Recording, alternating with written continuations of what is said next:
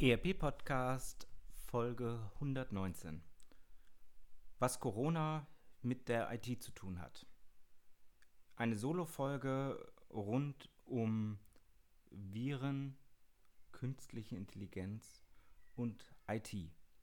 Diesmal aus dem Homeoffice. Viel Vergnügen. Herzlich willkommen zum ERP Podcast, dem Podcast für alle, die die sich aktiv mit dem Einsatz und der Gestaltung von Unternehmenssoftware und den daraus entstehenden Veränderungen und Potenzialen in Unternehmen auseinandersetzen wollen. Mit diesem Podcast möchte ich Sie mit eigenen Gedanken und Interviews bei der Gestaltung moderner IT-Konzepte nebenbei, also zum Beispiel beim Spazierengehen oder Autofahren, begleiten. Damit möchte ich Ihnen in dieser von technologischen Veränderungen geprägten Zeit Informationen anbieten, die sich in Zeitschriften, Fachbüchern und wissenschaftlichen Artikeln in dieser Form nicht darlegen lassen und für die sich im hektischen Alltag ohnehin nicht die Zeit findet.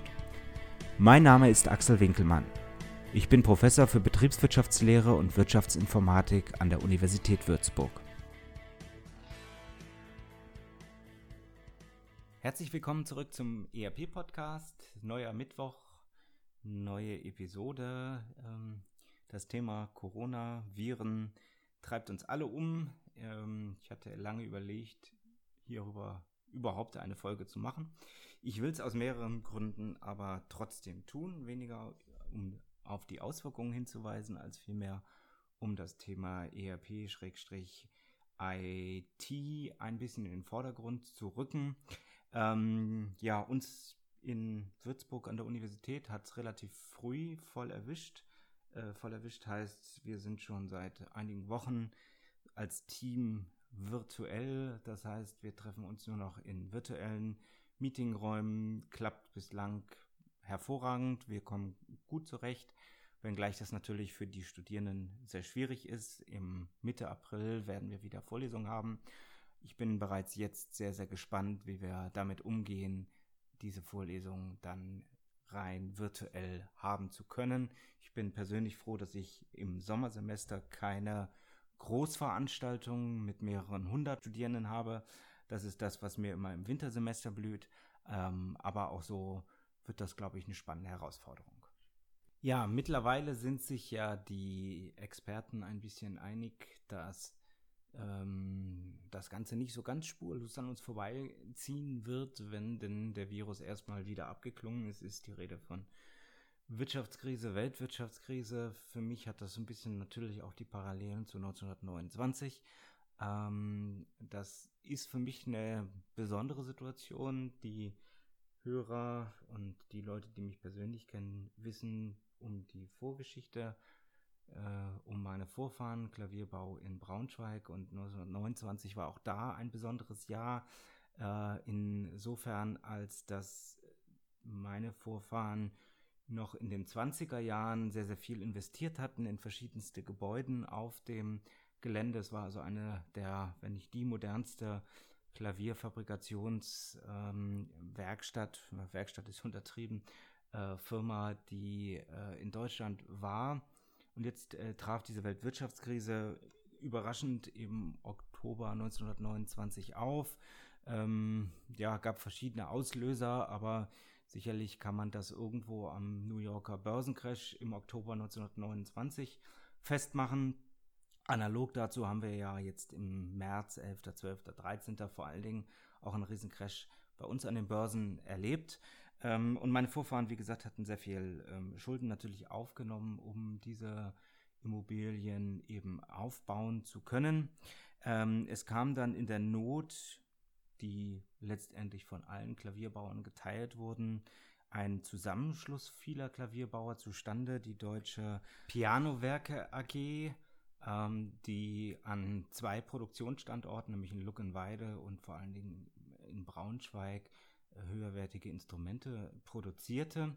Äh, Braunschweig, das war der Standort eben von Zeiter und Winkelmann, in dem dann auch letztlich Schimmel, ursprünglich aus Leipzig, seine Klaviere produzierte. Und ähm, das wird sicherlich auch der Grund gewesen sein, warum man danach eben von Leipzig nach Braunschweig übersiedelte.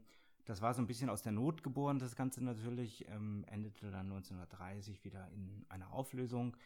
Ähm, die deutschen Klavierbauer gingen also wieder ihre eigenen Wege, äh, denn jeder hatte letztendlich auch seine eigenen Interesse.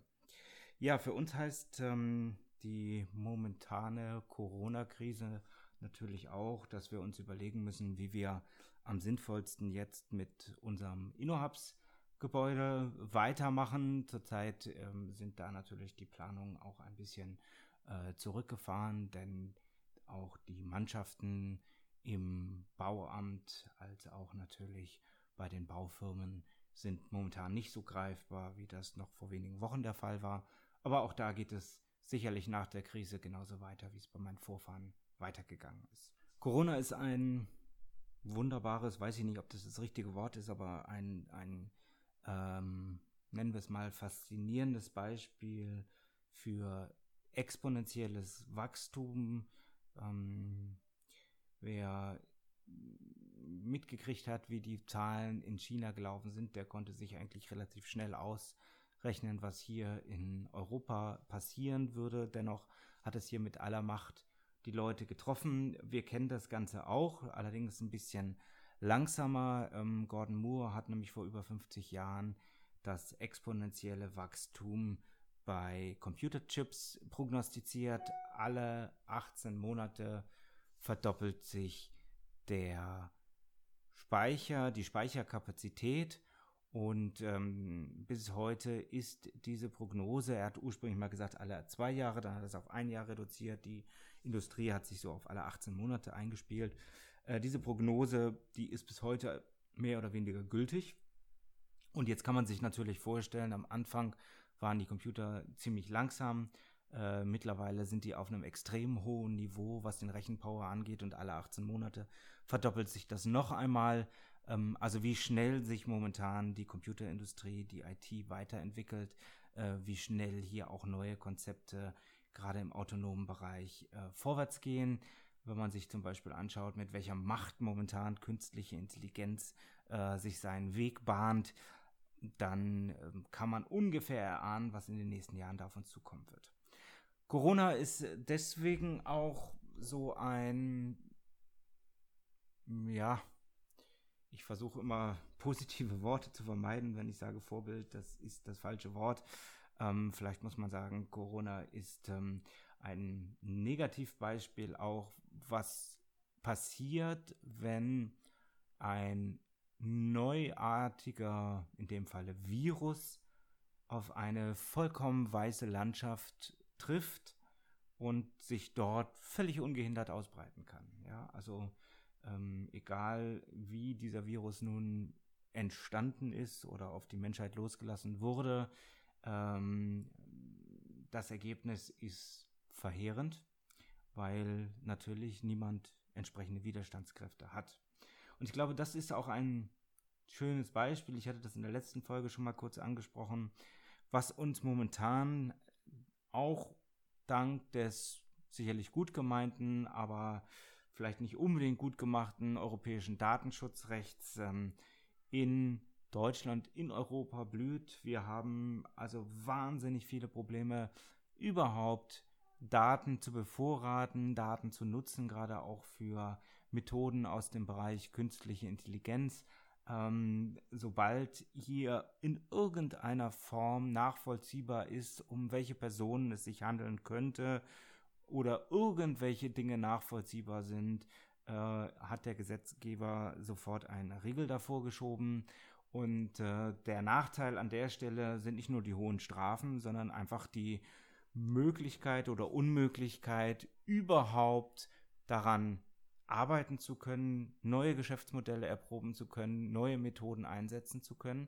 Und das ist das Problem, was uns jetzt natürlich blüht. Wir haben auf der anderen Seite Länder, China, die USA, die viel, viel lascher mit den Daten umgehen und entsprechend diese Daten auch viel besser für neue Geschäftsmodelle nutzen können. Und äh, ja, wenn wir dann irgendwann in ein paar Jahren sehen, dass diese Geschäftsmodelle vielleicht ganz toll sind, dafür, dass man dafür aber die Gesetze entsprechend verändern muss, ähm, dann werden wir das sicherlich tun. Nur bedeutet das eben, dass dann ausländische Player auf unseren Markt kommen können, eben ähnlich so einem neuen Virus. Äh, und dieser Markt, der ist noch nicht da und unsere heimischen Geschäftsmodelle haben sich überhaupt noch nicht auf diese neuen Möglichkeiten vorbereitet und die Geschäftsmodelle aus den anderen Ländern sind dann eben schon viele Jahre ähm, praktisch erprobt und können hier auf diesem Markt, der nichts entgegenzusetzen hat, sehr, sehr schnell Fuß fassen, ähm, was sicherlich für die heimische Wirtschaft überhaupt nicht positiv ist. Ich befürchte aber, dass genau so etwas passieren könnte und da ist sicherlich auch die Parallele von Corona und IT-KI momentan zu sehen.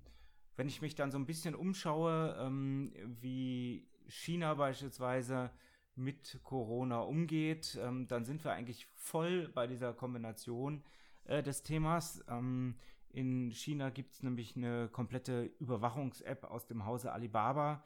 Ähm, das heißt, die haben via äh, Mobiltelefon datengetriebenen Ansatz. Äh, die Health Code App erhält jeder Bürger, um personalisiert seine Infektionswahrscheinlichkeit einschätzen zu können. Und daraus dann werden abgeleitet die individuelle Bewegungsfreiheit, also ob er in häusliche Quarantäne muss oder gar eine medizinische Isolation benötigt. Ähm, und zu der Auswertung werden dabei Angaben des Bürgers, aber wohl auch weitere auf dem Smartphone gespeicherte Informationen verwendet. Ähm, ja, und das Know-how kommt natürlich von dem chinesischen Großkonzern Alibaba. Das klingt für uns so ein bisschen nach Überwachungsstaat, nach Möglichkeiten, die wir eigentlich gar nicht haben wollen, weil sie komplette Eingriffe in Freiheit und Privatsphäre äh, bedingt.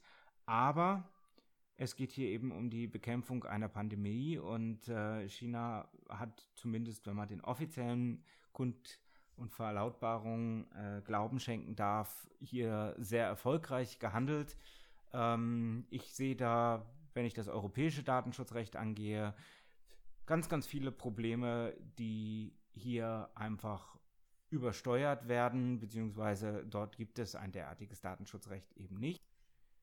In Deutschland hat die Telekom allerdings angefangen, zumindest äh, gefilterte Handydaten zur Verfügung zu stellen. Ähm, ich frage mich, wie das vereinbar sein kann. Wir arbeiten ja selber im ERP-Umfeld ähm, mit Methoden, ähm, äh, Deep Learning-Methoden und ähm, haben eigentlich permanent Probleme auch mit pseudonymisierten und anonymisierten Daten überhaupt umgehen zu dürfen.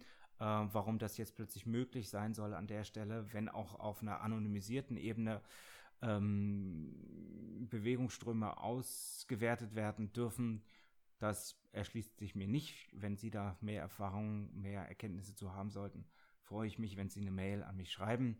Ähm, aber zumindest geht es ein bisschen in die richtige Richtung, um an dieser Stelle Corona zu bekämpfen.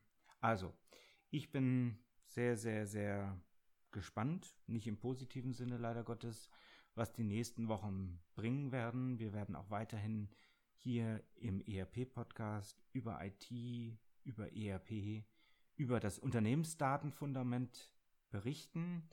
Bislang sind die Netze ja auch noch relativ gut mit der Datenlast äh, umgegangen. Das heißt, wir haben relativ wenig Ausfälle zu ver verzeichnen. Ähm, es gab natürlich auch schon diverse Artikel im Netz, hält das Internet der Corona-Krise stand, äh, wo überall es Ausfälle gegeben hat. Wen das so ein bisschen interessiert, was für ein Power in der Glasfaserinfrastruktur weltweit zur Verfügung steht, der mag sich gern mal die Folge 44 des ERP-Podcasts anschauen, anhören vielmehr, Microsoft in der Cloud. Ich habe mich dort vor ungefähr anderthalb Jahren mit Herrn Scholl von Microsoft über Microsoft 365, Microsoft Dynamics vor allen Dingen 365 unterhalten. Und wir haben so ein bisschen die Tür geöffnet in die Rechenzentren, in die Vernetzung, äh, die Infrastruktur, die Glasfaserinfrastruktur, die Microsoft die letzten Jahre gelegt hat. Es ist also wahnsinnig eindrucksvoll, äh, was dort passiert ist. Äh, und da wissen Sie auch so ein bisschen, was da plötzlich jetzt im Hintergrund abgeht. Wie gesagt, Folge 44 des ERP-Podcasts. Ich denke, wir werden auch in nächster Zeit mal wieder jemand aus diesem Lager hier für eine Folge einladen. Ich hoffe, Sie sind gesund. Ich wünsche Ihnen, dass Sie gesund bleiben. Ich äh, werde mich in gewohnter Weise jeden Mittwoch bei Ihnen melden. Bis dahin, keep connected. Herzlichst, Ihr Axel Winkelmann. Ihnen hat der ERP-Podcast gefallen und Sie konnten wertvolle Erkenntnisse gewinnen? Dann würde ich mich über eine Bewertung auf iTunes freuen, damit auch andere von diesem Podcast erfahren können. Eine Anleitung für die Bewertung finden Sie auf www.erp-podcast.de. Dort finden Sie auch weitere Hinweise, Links und Aktualisierungen zu dieser Folge. Das war der ERP-Podcast für alle, die sich aktiv mit dem Einsatz und der Gestaltung von Unternehmenssoftware und den daraus entstehenden Veränderungen und Potenzialen in Unternehmen, losgelöst von Fachzeitschriften, Büchern und wissenschaftlichen Veröffentlichungen, zum Beispiel beim Spazierengehen oder Autofahren, auseinandersetzen wollen. Mein Name ist Axel Winkelmann. Ich bin Professor für Betriebswirtschaftslehre und Wirtschaftsinformatik an der Universität Würzburg.